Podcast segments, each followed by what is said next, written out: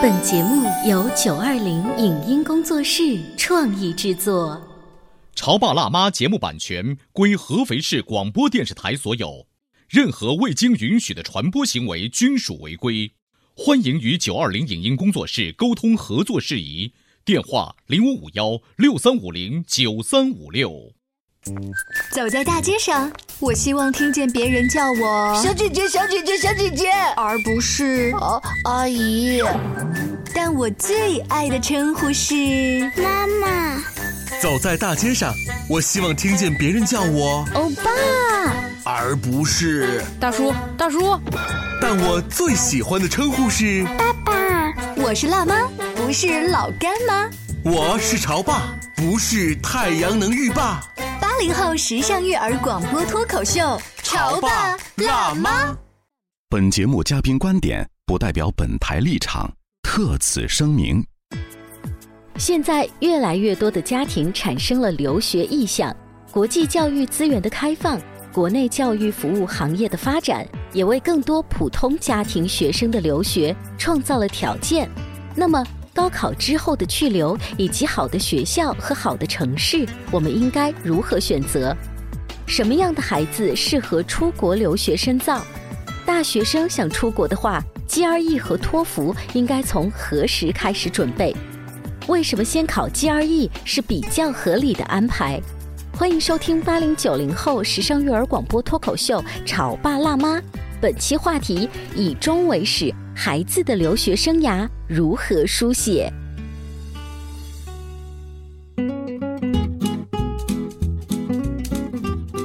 欢迎收听八零九零后时尚育儿广播脱口秀《潮爸辣妈》，各位好，我是灵儿。今天直播间为大家请来了《新纽约客》这本小说的作者宋青老师，欢迎您，谢谢宋青老师。现在我们这个城市里面啊，可能还会有不少你的老同事，嗯哎，正好在车里啊，通过手机啊听到我们的节目，所以他们自己很好奇，然后说：“哎，这个小宋啊，就是你你自己的这个工作的性质的。”转变呐、啊，包括兴趣爱好的转变，在他们眼里是有一个很大的，还是说你一直都是这样子？我还真是突然的，嗯，就是我觉得缘起呢，就应该是怎么讲呢？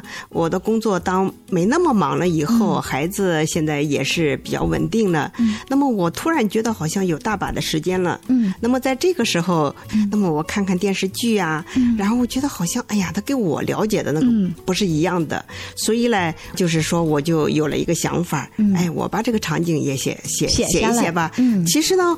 我当时还是当电视剧来写的，哦、天哪，写了四十集，但是后来呢，觉得好像到目前为止拍的对对很难，嗯、所以我就把它给改成小说了。哎，没关系，我跟你说，宋老师，好的电影剧本、电视剧剧本啊，它都是基于一些小说的。就未来有一天，真的有可能我们看到 啊，就比如舒清源这样子的这个女主角，她登上了大荧幕。那《新纽约客》这一本小说的话，如果你还没有看，从各大这个电商平台现在都可以买得到。它主要呢就是讲一群高中生，从他们本身的读高中，然后可能有复读，可能有高考，甚至他们最后出国留学啊，不同的经历，然后、呃、所以正好牵扯到一些不一样的原生家庭啊啊亲子关系的沟通啊等等。那宋老师曾经在我们的节目当中就给一些高三大一的学生了一些建议，就是你在选专业的时候，如果你知道自己喜欢什么，你非常幸运；如果没有的话，就是理科生而言哈，呃，选数学这是一个比较基础的。那我们接着再来说一说，比如说城市和大学。在宋老师看来怎么选？比如说像有的人他就有一个就是大城市情节，但是有的人呢，他就是觉得只要在我自己的家乡啊，不离开父母就好。宋老师是怎么看的？我认为哈，孩子一定要离开父母哦。至少哪怕就是说啊、这个父母哈还是希望孩子将来在自己身边，但是也要让孩子出去四年，离开你四年。你家是女儿哎，你都这么想啊？是这样，我觉得孩子不离开父母一段时间，他是不会长大的，因为我们好多的爸爸妈妈呢，可以。总是希望事无巨细都帮他去想好，这样的话呢，他自己的主动性啊，这样来说吧，他始终不能够把自己命运的方向盘掌握在自己手里边。等到有一天我们没办法被替他安排好这一切的时候，他反而束束手无策了。嗯，我怎么觉得你在欲擒故纵呢？就就哪怕女儿最后回来，但我也先放你出去溜达一下哈。是呀，是。我身边有一些就是小女儿的爸爸，他们是这么说的。我们家女儿不用考很远的大学，不用太有出息，女儿嘛就在爸爸身边就好了。甚至我的人脉呀，我以后能帮她找一个很好的工作，哎，可以了，可以了，不需要有太有出息。但是在您看来不是这样子的，嗯，哎，我觉得好像她是一个备用的多好呢。她已经有了自己的能力，如果再借助于你的这种东风吧，嗯，那不是更好吗？嗯，所以一个一线的大城市，但是一个。不太好的这个专业和大学，以及一个我们身边的这个大学，但是一个特别好的专业，在宋老师看来的话，你更愿意选择那个好的大城市？这个呢，仁者见仁，智者见智吧。我觉得呢，因为在我自己的经历来看呢，就是说，你学某一个专业，你未必一辈子非要干这个专业，嗯，你是可以这个频道是可以转的。嗯，那么如果你是。基于这样的想法的呢，尽量的选大城市，嗯，北京啊、上海呀，或者是南京啊、深圳和那个杭州这样的城市，因为呢，这样的大城市跟国际更加的接轨，你会看看到呢，有一些精英的人物啊、精英的企业都在这里，这样呢，能够让我们的孩子啊。见到更大的一个世面嘛？嗯，呃，我还曾经参加过一个类似这样的高考啊，就是选专业的讲座。当时从北京来的一个专家呢，他还提了一个观点，就是如果你的孩子选了一些大城市，那基本上他的最初的人脉关系就是在这个城市，他的同学未来也基本上在这个城市找工作。你会发现这些人脉关系，他最后是互相帮忙的嘛？是啊，因为你在上大学的这个过程中，就有可能你的师兄啊，然后就在某一个企业，你。比如说，这个孩子在杭州，他会有一些就是师兄就在阿里，对吧？那么你就会有机会去实习啊，或者是怎么样啊？至少。见到了吧？嗯嗯是呃，所以他听出来了。宋老师是呃强调一点，就是大的城市意味着更多的机会，但是也不意味着就是小的城市就一点机会没有了。咱们还是看各自的这个发展，还有看整个家里面的想法。你别就是一听这期节目，立马转发给你爸爸，说我就要走，我就要走啊！商量着来哈。那大学跟专业如何选择呢？就是宋老师之前在上一次的节目当中也反复强调，选一个专业并不代表你一辈子都要做这件。事情，当你一旦有这个想法的时候，你整个的思维会开拓很多。对对对对，嗯，因为呢，有的时候你选了一个专业，有的孩子啊，我就觉得这个。呃，后高考时代啊，有的孩子就觉得，哎呀，拿到我的通知书了以后，不是我想要的专业。但是呢，其实你是在大学里边也有几个可以转专业的机会。哦，比如在第一年，嗯，你在前百分之二十，嗯，可能还会有一个再重新选专业的一个机会。嗯，比如说你还可以选选双学士啊，双双学位等等，或者是那个什么，或者是。你相近的感兴趣修一些这方面的课程啊，有一些课是相通的，嗯。呃，那会不会有一些孩子觉得我本来的这个专业的课要要应付考试啊，想拿 A 啊，就已经很辛苦了，我再选双学位，这也太辛苦了。就您您觉得，呃，就是国内的现在大学生们是相对比较比较轻松的，还是您对比了一下，就是您女儿在国外上大学，他们的这种轻松程度？这个也就是说，我写这本书的那个初衷也有这一点，就是国外和国内有一个很大的一个差距。嗯，那么比如说国外可能是在在小学阶段啊，或者中学阶段呢，给孩子更大、更多一点的空间吧。但是呢，从上大学开始，课业啊就非常非常的重。嗯，就是网上面经常有一些说某某大学的图书室哈或自习室就灯火通明，他们都要去，也是要去抢位子啊。对对对对，就真的是这样。在这个小说里边也有一个这样的一个场景。那高考的时候简直是要人命的啊！那嗯，就是这样的。那么比如说呃，在这期间的话，我我在这个小说里边还写到一个一个场景。你比如说，我家女儿刚去美国的时候，她本来以为我自己的英语已经过关了呀。怎么就是说，前几节课他完全懵了，听不懂。懂，课啊？听不懂。他跟我说：“爸妈，我简直要疯了。”哦，我们那这个时候嘞，你那个就是说，千万不要急。爸爸就给他讲，你再坚持几天，或许是因为口音，确实就是因为口音。他自己在学的时候啊，标准的那个美国腔，但是那个老师呢，却是一个墨西哥人，然后眼中的口音，所以嘞，他坚持了一个礼拜以后，哎呀，突然有效了，破题。笑 哦，听懂了，听懂了。嗯嗯，所以像他这样的留学生，应该不止他一个会遇到这种口音的瓶颈哈。对对对。因为作为一个呃就是综合类的大学，他是哪个国家的学生，哪个国家的教授，他都有。对对对对，美国是一个非常开放的一个国家，这个里边的教授来自世界各地的都有。所以也就是说，并不是你现在在学到最地道的英式英语或美式英语，到了那个地方就语言一点问题也没有，就还是要适应一下的。不是这样的，对，这是。一个，另外一个呢，还有一个你在选课的时候啊，你会掌握不住。有的孩子啊，以为自己是学霸了哈，然后以为，哎呀，我选他一个刚开始选个五门课，其实发现，哦呀，有的课很重，或者有的老师啊，作业给的很重很重，而且呢，给分的时候非常紧。嗯。嗯，而且他们对知识产权这一块的话特别的看重，也就是写论文的时候，就写论文、写作业。嗯。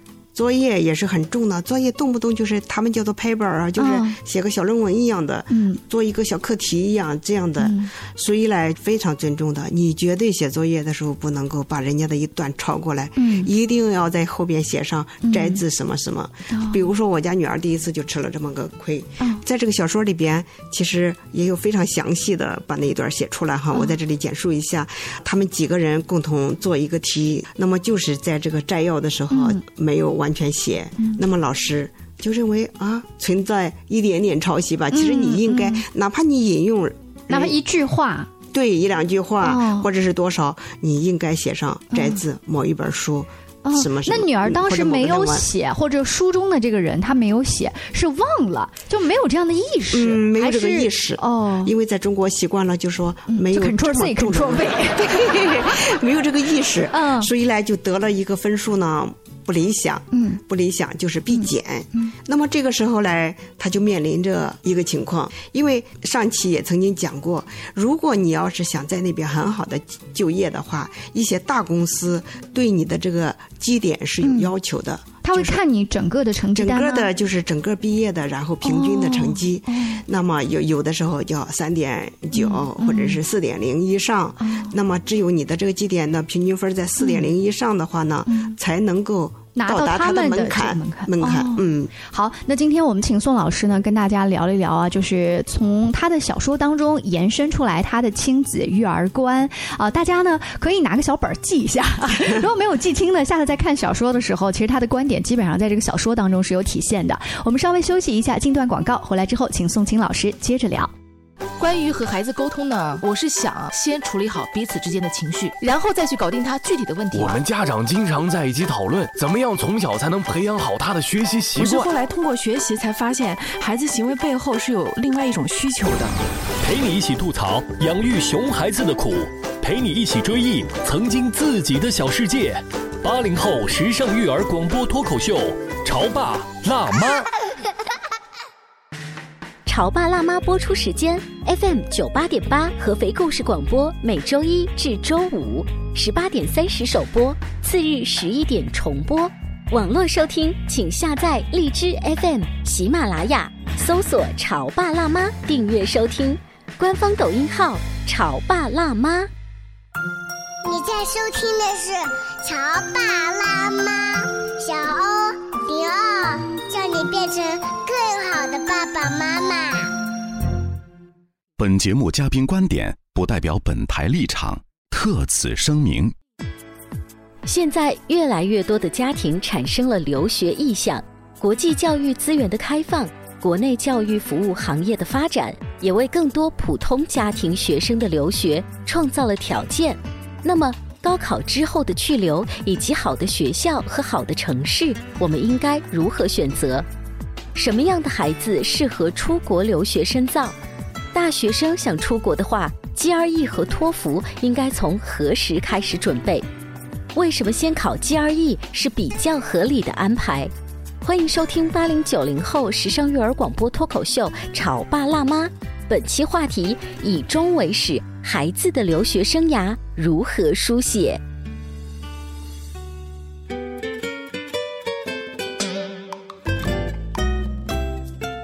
广告之后，欢迎您继续锁定八零九零后时尚育儿广播脱口秀《潮爸辣妈》。现在在傍晚的六点半和次日上午的十一点钟都可以听到我们的节目，在阿基米德、蜻蜓、荔枝等众多的 APP 当中呢，也可以订阅收听。那今天请来的《新纽约客》这本小说的作者宋清老师就要跟我们聊一聊啊，呃，他通过主角们呃的高考、复读、大学、考研、出国这些热词所呃思考出来的教育问题。那在宋老师。看来，就什么样的孩子他适合在父母身边读书长大，什么样的适合跑得远远的？怎么说呢？我有的时候觉得好像特别听话的孩子，嗯，特别依赖的孩子，可能在父母身边呢。嗯，他可能生活的更加放松一些吧。嗯，但是这些孩子也会变的哈。嗯，特别追求独立，就像我在书里边写的吧。一我们每一个人都是一只小蝌蚪。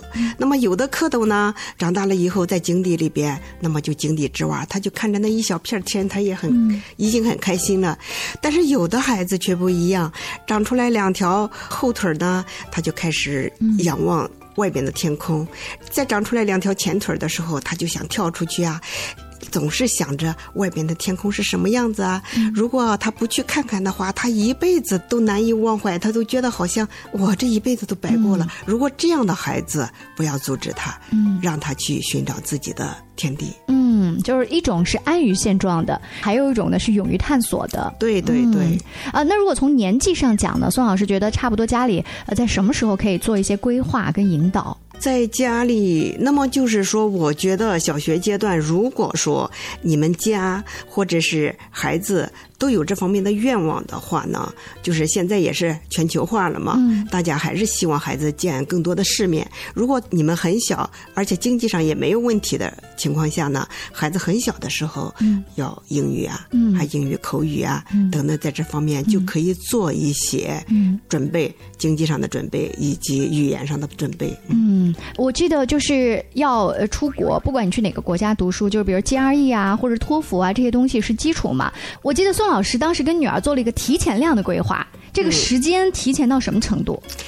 一般如果是大学生想出国的话，最好从大三就可以开始了。嗯，那么大三的时候啊，你可以先考 GRE。嗯，一般的正常的情况下，因为从难度上啊什么来说。很多孩子呢，先考托福，然后再考 GRE，因为 GRE 难度大一点嘛。但是呢，其实呢，就是从有效期上面来说，先考 GRE，因为 GRE 的话，五年五年有效期。嗯，那么托福的话，好像一到两年吧。嗯，那么这样的话呢，你就在大三把 GRE 考掉。嗯，那么大四的时候。去忙申请了，忙，嗯，呃，就是因为大四很忙啊，孩子要毕业，你要好好的拿到国内的大学的毕业证啊，然后呢要申请大学，然后呢还要考一个语言，很多事儿都挤在一起。那么你要想把它规划的游刃有余的话呢？大四的时候再考那个托福，这样的话呢，你就可以把这几件事儿同时做好了。所以我听出来，就是宋老师全家你们是非常有时间规划的一个家庭。就当你定下来一个目标，而且这个目标是基于跟孩子一起制定，然后我们倒推时间表，大概在什么样的年纪，我们就要做什么样的事情，对不对？有一句话就叫做“以终为始”，嗯，就是典型的理科生家庭，你们是 那个 卡着那个节奏的，对不对？那但是我觉得。呃，你刚才讲的例子，大多数是因为女儿她是先在国内上了本科，然后她申请出国读研究生，这是一种形式。还有一些年轻人现在他可能是直接想考国外的本科哈。不管是怎么样，呃，在宋老师看来，有一种孩子他就特别适合往外，是因为他自己的独立性。特别好，对对对。比如在你的小说里面也写了，就有一种孩子，你不要看他出去了，他始终呢还是在他自己的这个小圈圈里面，他也没有去融入国际化的一个文化交流，这你还不如在家门口呢。是是是是是这样的，如果这个孩子自律性不行，嗯，而且独立性也不行，比如说在我这个小说里边，魏思通和乔小一这一对儿小情侣，魏思通他是富二代，嗯，他的思维里边就是说我用钱可以搞定一切，嗯那么其实。好像不是这样的。然后呢，乔小一的话呢，因为长得比较漂亮，也比较会撒娇啊，嗯。怎么等，他总是希望呢，用他的呃撒娇来走捷径。呢来走嗯。捷径，那么总是希望依赖别人。那么到了美国，有可能，比如说钱你不一定玩得转，嗯，那但是你知道，你是以一个小说的作者来写这些人物，做爸妈的他自己是看不清孩子这些问题，就当局者迷，就是或者说，我看我自己孩子身上是有些问题，但我也想把他抛出去锻炼一下，这样，他 他这个就是好像角度就会变得很迷惑。但是特别不自律的孩子抛出去，我个人认为还是蛮危险的。嗯，如果有的时候他交上了不妥当的朋友啊，还是蛮危险的。特别是在呃，就是你管不到的一些地方的话，对呀对呀呃，在呃，就是宋老师看来，就小孩子这个自律，你你怎么看呢？是当年你跟他讲话，他就好好听，好好按老师的要求写作业，这就叫自律性高的孩子。自律应该是说，有的孩子比较有目标，一旦开始一件事，就能把这件事干完，这样的孩子就属于自律。嗯，就是这种自律性，这样一听的话，其实，在孩子很小的时候，家长是可以督促和培养的。对对。啊，从咱们小的一个学习目标，甚至到一个游戏目标，就比如你小孩你玩一个积木或者是一个乐高，那咱们把这一代玩好，玩好，我们再去吃饭或者再去一个，对对不对？可以。对，你比如说当时我家女儿，然后练钢琴吧，那钢琴她也并不是特别喜欢，但是她答应了我，每次练半小时。嗯，哎呀，他有的时候那一支曲子啊，练半小时，钟声一响，半支曲子他就把手抬起来了。嗯但是呢，那半小时他是肯定要、嗯 要坚持的。至少答应你的，我是做得到的。对对对对嗯对，我觉得呢，像这样的孩子呢，相对来说应该是属于自律吧。嗯，这种自律感呢，就不仅体现在他自己对自己的学习的小目标，然后大到人生的规划，还有可能就是你一旦就是出。国在外嘛，你自己的边界感，然后你的法律意识啊，就是这些，你是不是保护自己啊？就这些，我们也是要看在眼里的。是这样的，你比如说在这里边，我还有两个八零后，你比如说张文超，嗯他是从国外回来，比如说他这个时候他的老板啊，嗯你把谷歌的那个项目直接带回来，嗯，但是呢，他就觉得那是不行的，那是违法的。这知识产权的问题。对对对对，如果要是即使他丢了工作，嗯他依然是觉得好像我可以重新我我可以重新帮你再做研究，对对对但我不能，剽窃人家我不能够的东西。剽窃。嗯对对对对嗯，其实这种自律啊，不能够因为钱啊，因为在美国这个意识特别的强。嗯如果是说因为钱，或者是因为谁许诺了你的什么样的一个地位，嗯然后就去做了，那么可以说你在这一行的职业就走到了尽头。我觉得这一点现在在国内也是越来越备受重视跟保护了，就是嗯就是一个大的一个趋势。嗯、像这些点滴呢，在宋老师的小说当中啊，其实多少都是可以看到的。呃，这本小说现在在各大的电商平台是可以买到的，大家也不妨去搜一下哈。呃，最近你身边的一些朋友啊，或者一些陌生的读者看完之后跟你的交流，呃，让你印象深刻的有哪些？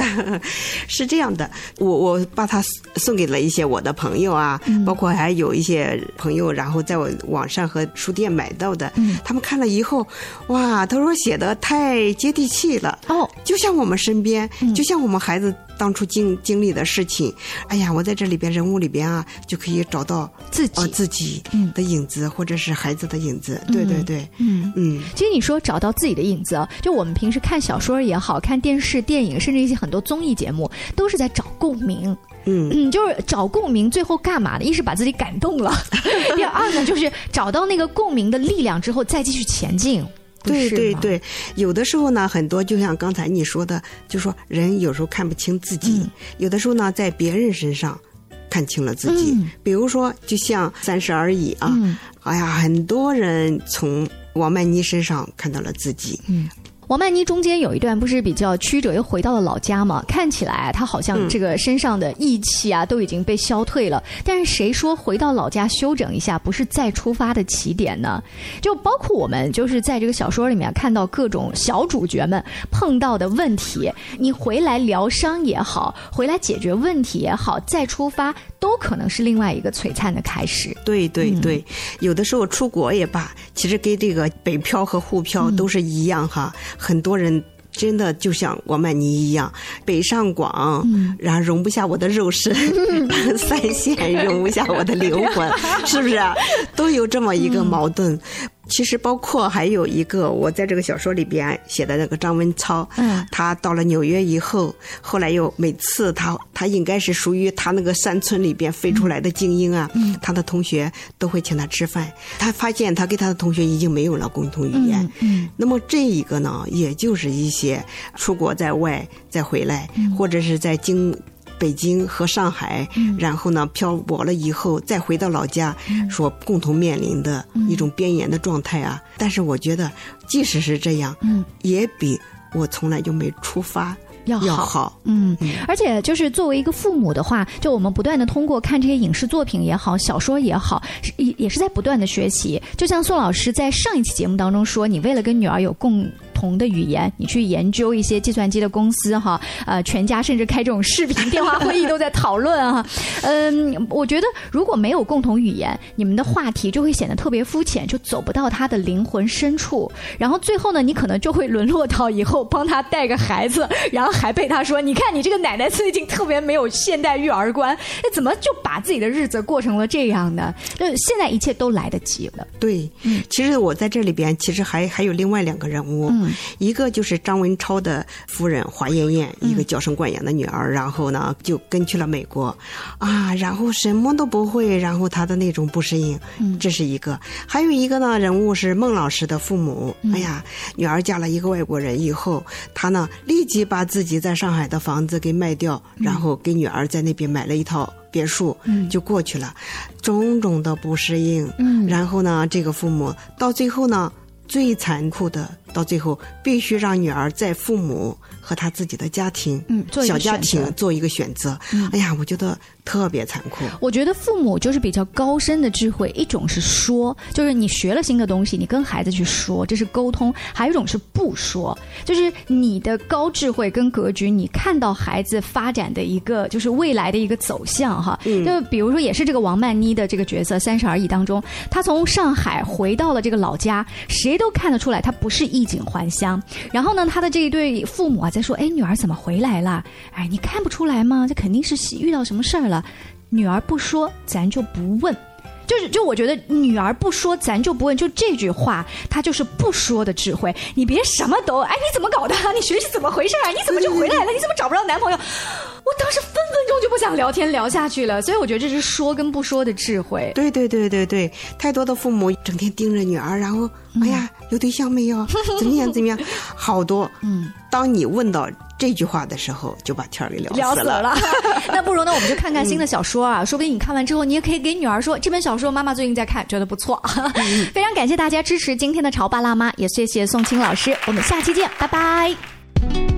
以上节目由九二零影音工作室创意制作，感谢您的收听。